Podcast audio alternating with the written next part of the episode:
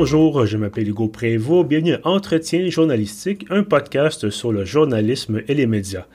Aujourd'hui, pour notre 55e épisode, je suis heureux d'accueillir Anne-Marie Provost qui nous parle en direct de Londres. Bonjour Anne-Marie. Salut Hugo. Alors tout d'abord, je sais que vous êtes revenu d'Irak quelques jours, vous êtes présentement en quarantaine. Comment ça se déroule le processus jusqu'à maintenant? Ben ça va. Écoute, quand on revient au Royaume-Uni, euh, faut commander deux tests PCR avant de revenir, puis monter une, montrer une preuve euh, à la frontière. Donc, euh, j'ai dû passer un test à la maison au jour 2. Je vais un autre test au jour 8, puis au dixième jour, je suis libérée, en fait. Bon, on va souhaiter que tout se passe bien, évidemment. Euh, on aura l'occasion de parler de vos reportages en Irak, euh, ainsi que de nombreuses autres facettes de votre travail, parce que, bon, vous êtes journaliste indépendante, vous avez multiplié les collaborations dans des médias, bon, d'ici et d'ailleurs, en anglais et en français, quelqu'un qui est euh, tout à fait multitâche, si on peut dire, polyvalente même. Et donc, d'abord, en fait, ce que j'aimerais savoir, c'est qu'est-ce qui vous a mené vers le journalisme? Euh, écoute, c'est une bonne question. Je pense que c'est la grève euh, de 2012, euh, la grève étudiante. à l'époque, j'étais quand même assez militante dans la classe, puis dans, dans, mon association aussi en, sciences politiques à l'UCAM. Puis, je sais pas, pendant la grève, c'est comme passé un déclic. J'observais le travail des journalistes. J'étais fascinée de, de voir comment ça fonctionnait. J'avais beaucoup de discussions sur les médias avec des amis qui étaient journalistes. Puis quand la grève a terminé, j'ai appliqué en journalisme à l'UDM, euh, au DESS. Puis euh, c'est comme ça que cette grande aventure a commencé. Euh, grande aventure, effectivement, parce que bon, je pense que je disais précédemment, vous avez vu beaucoup de choses, vous avez voyagé beaucoup. est-ce que, est-ce qu'il y a un moment donné précis où vous vous êtes dit, euh, ah ben je veux absolument faire journaliste indépendant, je veux voyager, ou est-ce que c'est plutôt un concours de circonstances là, qui, vous a là où vous êtes aujourd'hui?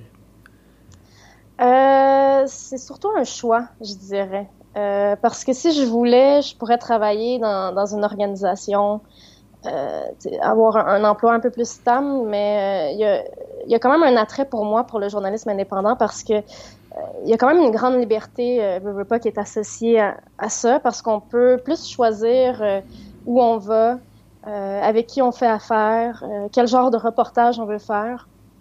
Puis pour moi, il y a, y a, beaucoup de valeur à ça parce que aussi le journalisme indépendant, on est moins pris dans une logique du quotidien, on est mm-hmm. moins pris dans on arrive le matin, euh, puis à la fin de la journée, il faut avoir livré un truc. Euh, souvent, on peut prendre le temps de, plus découvrir un terrain, plus découvrir les gens, plus approfondir un sujet. Donc, euh, pour moi, il y a vraiment un attrait à, ça. Je pense que les gens qui nous écoutent seront très intéressés de vous entendre sur le, tout le côté, le, processus, c'est-à-dire quand on est dans un média, en guillemets, traditionnel, puis bon, je, vais prendre mon exemple, je suis à Radio-Canada, évidemment, on arrive, j'arrive au bureau, puis on me dit bon ben écoute Hugo, il se passe telle telle chose aujourd'hui, on aimerait ça que tu surveilles tel événement, euh, on a besoin de mettre tel texte à jour et tout ça. De votre côté, comment ça se passe une journée typique, s'il peut y avoir une, journée typique évidemment de, votre côté? ben une journée typique, c'est euh, c'est beaucoup de planification, euh, mais aussi de travail. Bon, par exemple, pendant par exemple, demain, euh, demain, je vais avoir une entrevue pour un dossier que je fais sur la protection de la biodiversité dans des zones de conflit au nord de l'Irak. Mhm. euh, mais en même temps, je suis en train de monter un topo radio pour Radio-Canada pour l'heure du monde sur un terrain que j'ai fait au centre de l'Irak. Puis, en même temps, j'en suis à écrire euh, des pitchs. Là. Les pitchs, c'est des, euh, des synopsis pour euh, vendre d'autres sujets que j'ai fait en Irak à d'autres publications. Donc, c'est vraiment un mélange. Euh, on fait beaucoup de choses en même temps dans une journée, soit des choses euh, de la production, soit de la planification, ou essayer de vendre ses idées à des médias, euh, des choses comme ça. Vous écrivez, donc je mentionnais en français et en anglais. Est-ce que ça aussi c'était un choix ou c'était accompagné d'une nécessité, c'est-à-dire on va multiplier les, possibilités, par exemple, de, de pige et de contrat, donc on va se tourner aussi vers la, la langue de Shakespeare rendu là. Ben ouais, c'est sûr, parce que le marché anglophone, c'est quand même un, gros marché, il y a plein de grosses publications. Euh, quand, quand, on voyage à l'extérieur du Québec, on se rend compte à quel point le marché québécois est vraiment petit, petit quand on parle de, de nouvelles internationales. Mm-hmm. Les médias, ils n'ont pas vraiment de bureau à l'étranger. Euh, les budgets sont pas immenses non plus. bon, si on reste en français, ben là, il y a les médias euh, à l'extérieur du Canada, comme en France, avec qui on peut travailler. Mais quand on écrit aussi en anglais, ben là, ça ouvre un immense champ de possibilités. On peut avoir des clients aux États-Unis, des clients au Royaume-Uni, euh, de la presse plus internationale comme The New Humanitarian avec qui j'ai collaboré récemment. Fait que oui, c'est sûr que, que, pour moi, c'était un choix d'aller étudier un an à Londres euh, en journalisme, apprendre à faire mon métier en anglais. Euh, pour moi, c'était je voyais vraiment tous les avantages qui venaient avec ça. Puis, euh, au-delà de la, question de la langue, est-ce qu'il y a des, façons de faire différentes en anglais? Est-ce que ça, vous a surprise peut-être de, constater que, ah, on fait les choses différemment, par exemple, en, français au Québec, en anglais, par exemple, en Angleterre? Euh, ouais, ben, y a... en, Angleterre, ça fonctionne beaucoup par euh, le pitch. Là. À l'école, ils vont vraiment t'apprendre, à l'université, ils vont vraiment t'apprendre à bien présenter un sujet pour pouvoir le vendre, bien cibler à quelle publication faudrait que tu le vendes. Euh, puis tu sais, il y a beaucoup de, de compétition. Euh, là-bas, les, les, rédactions reçoivent énormément de propositions de sujets. Euh, tu sais, fait que c'est, ça marche beaucoup, beaucoup par euh, mise en relation aussi. Tu sais, c'est mm-hmm. Même pour les stages, les trucs comme ça. Il n'y a pas beaucoup de stages qui sont affichés en, Angleterre. Euh, souvent, pour avoir des placements, il faut que tu connaisses le bon contact dans telle rédaction. Puis là, après ça, tu peux faire un placement d'une semaine ou plus, là, dépendamment du, média. Mais, mais sinon, pour ce qui est de... Mais c'est une question intéressante que, tu soulèves parce que euh, il y a peut-être une différence dans le style d'écriture aussi en anglais puis en français. Euh, mm-hmm. Sais, des fois, en français, on va tendance à être peut-être un peu plus lyrique. Euh, poétique. Euh, en anglais, euh, je me rappelle à, Londres, mes professeurs avaient horreur de ça. C'est une écriture qui est beaucoup plus concrète, condensée, qui punch. Là. Mm-hmm. qui ressemble peut-être un peu à celle de la presse ici au Québec, en fait, quand, quand je pense. Quand on va droit au but, finalement. Ouais, c'est ça. Vous avez mentionné, vous faites de la radio aussi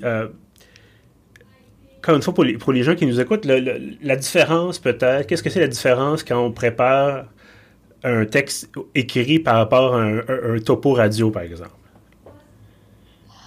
Euh, ça va être euh, un peu dans le la façon de faire du storytelling. Euh, tu sais, mettons la radio, si on monte un feature, il faut rester collé sur les sons qu'on a. Euh, c'est bon, on va rencontrer une famille euh, qui a vécu une tragédie. Ben là, on va arriver à la rencontre euh, avec notre micro déjà allumé. la, mère de famille va nous saluer. On va prendre des bruits d'ambiance. Après, on va marcher avec la famille à l'extérieur de la maison, à, l'endroit où la tragédie s'est produite. Après ça, on va aller ailleurs. Mais toujours cette idée d'une écriture qui, qui, reste collée sur les sons, sur les événements. Euh, tout en rapportant euh, des faits. Puis euh, à l'écrit, ben c'est à l'écrit, ça dépend quel type de, de sujet on fait. tu sais, des fois, à l'écrit, ça va être très les 5 W, on mhm. rapporte la nouvelle. on va peut-être moins sentir le terrain dans l'écrit. mais tu sais, en même temps, comme je dis, ça dépend du, type de reportage. Là. Par exemple, un, feature à l'écrit, ben là, on va sentir le terrain souvent, moi, quand j'écris un feature, euh, avant de faire mon écriture, je vais vouloir avoir la même logique que quand je fais de la télévision ou de la radio, c'est-à-dire voir, sentir, entendre le plus de choses possible. Puis après ça, quand tu l'écris pour un reportage écrit, c'est comme si les gens étaient là et, le voyaient, le sentaient, l'entendaient euh, avec toi. C'est disait précédemment, vous étiez en Irak il n'y a pas tellement longtemps, notamment pour couvrir la visite du pape. D'ailleurs, ça a donné une photo assez, euh, assez spectaculaire sur, Facebook, entre autres. On vous voit euh, semi-couchée assise en train de justement taper euh, à votre ordinateur. Est-ce que c'était durant la cérémonie avec le pape ou c'était juste avant ou après? Ouais, c'était pendant la messe. la messe a duré quoi, à peu près deux heures. Mm-hmm. Puis moi, juste avant la messe, j'avais fait euh, plusieurs vox pop euh, de chrétiens qui étaient venus d'un peu partout en Irak pour voir la messe. Puis après ça, ben, euh, bon, tu sais, la messe, c'est important à voir, mais après une heure, une heure et demie, on commence à s'ennuyer un peu. Je me suis dit, ben, je vais commencer à travailler puis écrire mon article tout de suite. Puis Je comprends tout à fait. Euh, effectivement, quand on court des événements, souvent, on va écouter les premières minutes, puis ensuite, quand l'annonce est faite, par exemple, là, on va se mettre à discrètement ou plus ou moins discrètement commencer à écrire notre papier, euh, préparer nos infos. Euh, ce que j'aimerais savoir aussi, puis ça, c'est peut-être un peu paradoxal, parce que, évidemment, sont là les, nouvelles qu'on a d'Irak, par exemple. C'est... c'est de la violence souvent. C'est quand les nouvelles se rendent jusque chez nous de quasiment de l'autre côté de la planète, euh, en fait, c'est ce qui se rend chez nous, c'est le plus impressionnant, le plus triste, le plus euh, ce qui frappe le plus. Donc, généralement, les attentats, les, les, les, affrontements, tout ça. Euh, est-ce que est-ce que vous aviez peur d'y aller? Est-ce que ça vous inquiétait? Est-ce que, ou est-ce qu'au contraire, vous êtes arrivé là-bas, puis finalement, les, même si clairement, c'est certainement pas le, paradis là-bas, mais est-ce que vous avez été surprise de voir à quel point c'était pas si pire que ça, en fait? Euh, non, j'étais pas vraiment craintive. Euh, puis, tu sais, non, c'est pas. Euh, une fois qu'on arrive là-bas, je pense que ce qui marque, c'est de voir à quel point c'est un peuple profondément gentil et poli mhm. dans ses interactions, mais qui est dans une espèce de chaîne de violence incroyable, tu sais. Fait qu'il y, y, a cette dichotomie-là où les gens euh, vont t'inviter à venir manger chez eux, vont s'arrêter en voiture, te donner des dates, euh, comme ça m'est arrivé à Mossoul euh, pendant le ramadan. sais, des gens curieux qui vont te poser des questions, d'où tu viens. puis bon, en même temps, ben là, il y a tous les conflits qu'on connaît entre, entre les différentes confessions, les différentes factions. Mais tu sais, je me suis jamais vraiment sentie en, en danger ou quoi que ce soit. Mm Ben, moi qu'à Bagdad, quand on, marche à Bagdad, on, il y a une certaine lourdeur dans la ville que, ouais, là, tu sens que, il y a quand même beaucoup d'attentats à la bombe là-bas, il y a des mhm. roquettes, euh, il y, a toutes ces choses-là, mais en même temps, on s'habitue parce que les gens, dans le quotidien, on le sent pas. Donc, ça, à un certain moment, ça devient juste normal, j'ai l'impression. Je comprends. Puis à ce moment-là, est-ce que vous sentiez le, désir de dire, probablement de l'exprimer évidemment dans vos reportages, mais de dire, bon, mais justement, la situation est plus, il y a plus de teintes, de nuances de gris que c'est pas tout noir ou tout blanc, évidemment, comme on peut peut-être le voir des fois, comme je disais, là, à plusieurs milliers de kilomètres de distance. Ouais, ben c'est sûr que que, tu sais, des fois, on peut être pris dans, dans, les attentes puis les a priori de d'une salle de rédaction qui est pas là puis qui se dit ah ouais l'Irak je m'attends à voir tel tel tel genre d'histoire mais en même temps je sens quand même beaucoup d'ouverture de la part des rédactions aussi pour des sujets plus positifs. Puis, mm -hmm. s'en passe en Irak des sujets positifs. Puis, j'ai côtoyé d'autres journalistes indépendants qui sont là-bas qui, euh, qui font des trucs sur euh, la reconstruction, sur euh, des initiatives intéressantes. Euh. c'est juste qu'on porte moins attention à ça parce que j'ai l'impression que de toute façon, les gens portent plus attention aux choses qui vont pas bien qu'aux choses qui vont bien. Ben, souvent, c'est des choses effectivement qui marquent. Là. je ne veux pas sortir le, vieux cliché des, des gens heureux n'ont pas d'histoire, mais c'est peut-être un peu ça aussi, là, de dire. quand vous frappez l'imaginaire, même des nouvelles locales au Québec, il se dit bon, mais quand ça va bien, on en parle peut-être un peu moins, mais quand ça va mal, euh, euh, là, à ce moment-là, ça va faire la, une de journaux où on va, on va demander à ce que le gouvernement intervienne, bon, des choses comme ça. Euh, mm-hmm. Vous êtes, comme vous disiez, bon, vous étudiez à Londres en ce moment. la suite des choses pour vous, ça ressemble à quoi? Euh, ouais, c'est ça. Ben, en fait, moi, ma maîtrise à Londres, je l'ai finie en septembre dernier. Ah, bon, ben déjà, félicitations. Ben, là-bas, ça dure juste un an, en fait, les maîtrises. Après ça, c'est terminé. Puis la suite des choses, euh, c'est une bonne question. Moi, ce qui me passionne, c'est faire du terrain, puis c'est faire du terrain à l'international. Euh, ce qui est difficile à faire quand on est au Québec, il euh, n'y a pas beaucoup de salles de rédaction à mon âge. Là. Est-ce qu'on peut faire ça? Début trentaine, tu sais, généralement, Radio-Canada, il faut suivre certaines trajectoires particulières avant d'être correspondant à l'étranger, puis c'est souvent vu comme le point culminant d'une carrière. Mm-hmm.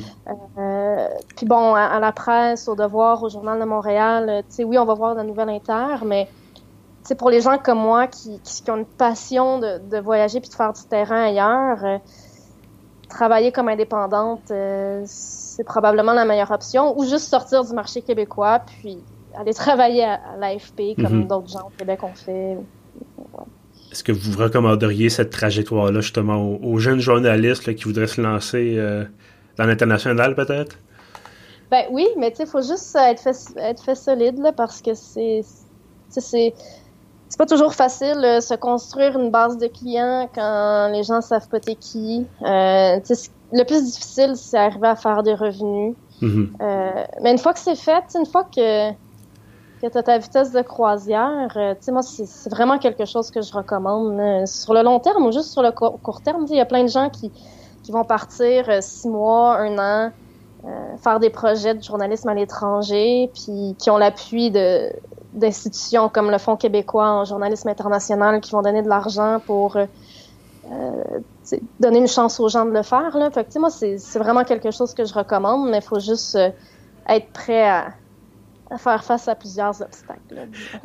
Justement, parlant de revenus, puis bon, c'est une hypothèse que je lance évidemment, mais est-ce que c'est quelque chose qui pour vous, serait intéressant de dire, euh, je pense qu'il y a déjà certains journalistes qui le font, là, mais de dire, bon, ben, je, contourne un peu les, salles de rédaction, puis je dis, bon, ben, abonnez-vous à mon site web, par exemple, ou à, mon travail pour X dollars par mois, et je vous envoie, mais je, travaille pour vous directement, vous étant les lecteurs, là, euh, mm-hmm. un format Patreon ou quelque chose comme ça. Est-ce que c'est quelque chose qui pourrait vous intéresser?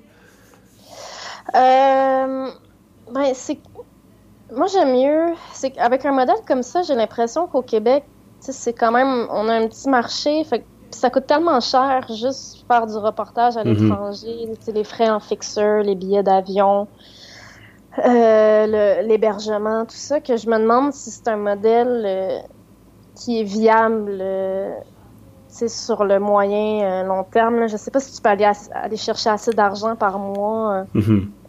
Moi, ce que, ce que j'aime bien faire, c'est plus collaborer avec des gens euh, qui ont aussi leurs propres clients. Fait que là, on peut euh, séparer les coûts en deux tout en ramenant de l'argent fois double par sujet. Je comprends tout à fait. Anne-Marie Provost, journaliste indépendante, merci beaucoup d'avoir été avec nous aujourd'hui. Ah, ça m'a fait plaisir, Hugo. Toujours un plaisir de vous parler. Et à tous ceux qui nous écoutent, évidemment, merci d'avoir été là. On est, en fait, tous nos épisodes, voilà, on va y arriver. Euh, tous nos épisodes sont sur pieuf.ca. On est également sur Apple Podcasts, sur Google Podcasts et Spotify. Je vous dis merci et à bientôt.